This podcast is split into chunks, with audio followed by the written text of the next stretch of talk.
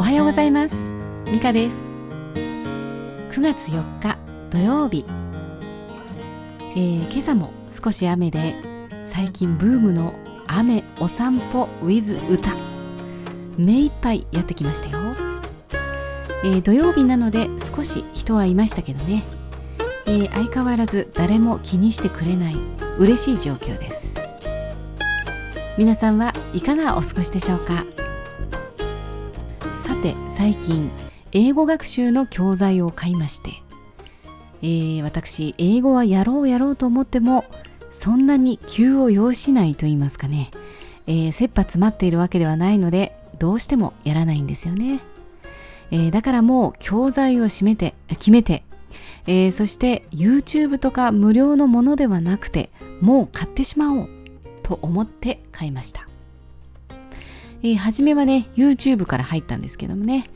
えー、そこで見たニック・ウィリアムソンさん。ニック・ウィリアムソンさんの、えー、ニック式英会話というのがね、えー、ちょっと釘付けになってしまいまして、えー、1週間ぐらい見ていたんですけれども、え、とうとう買ってしまいました。まあ3000円ぐらいですけどねアプリを買いました、え、ニックさん、え、外国人の方なんですけれどもアメリカ人なのかな？ちょっとわかんないんですけどもね、まあ、とにかくねめちゃくちゃ日本語がうまい。えー、時々ね面白いツッコミとかも入ってくるんですけれども、えー、それがねなんかこうまたいい感じで。でなんかこうアメリカ人的なノリというかイエーイみたいのは全然ないです。もうどっちかっていうとなんか精神は日本人みたいなねちょっと、えー、わわびさびっていうかなんかこうおとなしい感じ静かな感じ、えー、そこがまたねすごく素敵な感じなんですけれどもはいえー、でねまあなんかな何よりねなぜ日本人が英語を話せるようにならないのかということをよくご存知なんですよね。もうね日本人なのかっていう 思う思えるぐらい。えー、まあね結局はね英語脳ができていないよということですね。えー、そんなことをよくお話ししていただくんですね。で私たちまあ中学校高校まあ、大学とかね、えー、相当長い時間、えー、英語を勉強しているはずなのに全然話せない。ね、なぜですかねもうでもそれもねそりゃそうだということが納得できるんですね。まあ、やっぱりそもそも言葉が違う言葉の作りとかね発想が違うんですね。で前にも私あの右脳で英語を学ぶっていうのをね ちょっとやってみたことがあるんですけれども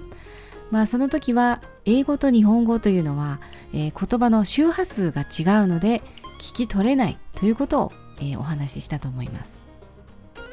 でニクさんの場合はですね、えー、まず発音については英語は消える音とかねつながる音があるということ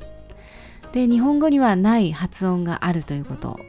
えー、まず頭に入れるということをお話ししています。えー、そしてね意味の理解については、まあ、そもそも英語と日本語の、うん、発想みたいのが違いますので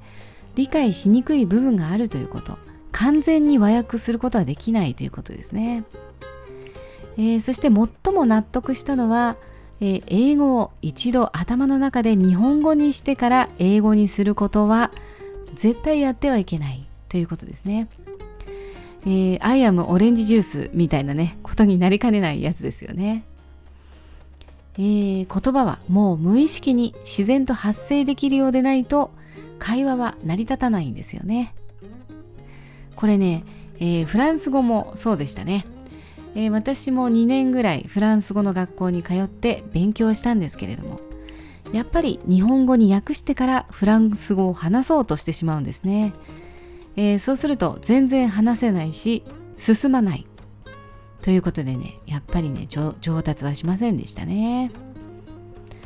えー、英語もね、え、簡単な会話だったら中学校の英語でちゃんとそれらしく会話できるはずなんですよね、えそれなのに使えてない。まあきっとね動詞がどうとかね活用がどうとかねそんなことにとらわれてしまって全く進めない。ではどうしたらいいのか。ニックさんは言っています。えー、まず決まった言い回しを複数。それをね言い方を覚えて。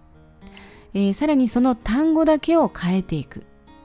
それを何回も何回も繰り返して自然と口から出るように自然と頭に浮かぶように鍛えていく。ということが大切みたいです。これなるほどなと思いますよね。鍛えること。えー、なんかでもニックさんの回し物になっちゃってますけれども、えー、さらにいいのはリスニングなんですね。で私はね最初ニックさんの YouTube で映画のワンシーンでこれ何て言ってるか分かりますかというコーナーそれをね見たんですけれども最初ね本当に分からないんですよね。一番分からなかったのはジョージ・クルーニーのセリフでした。もうなんかねうにゃうにゃうにゃうにゃつながってて全く分からない。かっこいいんですけどね、えー、ブラピも分かりづらいですね。かっこいい人っていうのはねはっきり言わないんですかねこれ。まあそれが魅力なんですかね、えー、ロバート・デ・ニールも分かりづらかったですね。なんかもうモニャモニャしちゃって。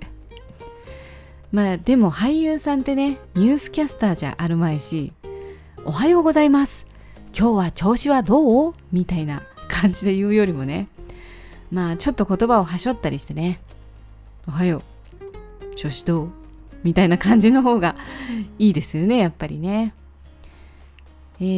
ー、それにねもしまあ世の中っていうのはねもしかしたらこの方が自然で英会話教材によく出てくるような発声はアナウンサーぐらいしか使わないですよね、えー、だからアナウンサーの言葉はかろうじて聞き取れても普通の実際の言葉実際の会話っていうのが聞き取れない。でもそれじゃ意味ないですよね、えー、誰と会話するんだっていう話ですからね。えー、ですので映画を字幕なしで見るってとってもいいと思いますね、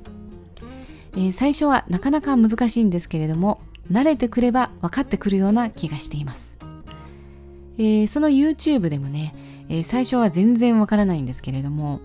まあ、次に英語の字幕を見て理解をして、えそれからまた聞くとわかるんですよねまあそりゃそうですけれどもねまあでもこうやって鍛えていく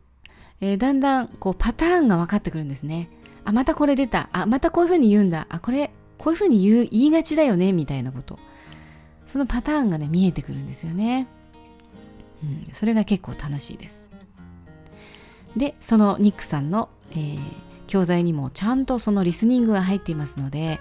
えー、何度も聞いて鍛えることができます。えー、私もこれまでね、え何度も何度も英語が話せるようになろうと何度もトライしてきたんですけれども、まあ、挫折とまではいかなくても、まあ、次第にねやらなくなってしまうんですよね。なんかちょっと忙しいとかね他にやることができてしまったみたいな感じでね、うん、何かないとやらないということでね、えー、目標を立てましょうかね。うんえー、それで、まあ、11月にねちょっとね外国人の方とご一緒することがありますので予定がありますのでその方とスムーズに会話できるようになるというのを当面の目標にしましょうかね。まあ、その方ね実はフランス人なんですけれども、えー、本当はねフランス語で話した方がいいんでしょうけれども、まあ、今のところ私の実力としては英語の方がちょっと、うん、上かなと聞き取りやすいかなやりやすいかなと思いますので、まあ、挨拶はフランス語。フランス語で入って会話は英語。これで行ってみたいと思います。何話そうかな。楽しみですね。今日はこの辺にしましょうかね。えー、また明日。あごめんなさい。では皆さんも素晴らしい週末素晴らしい一日をお過ごしください。また明日お会いしましょう。See you next time and a bientôt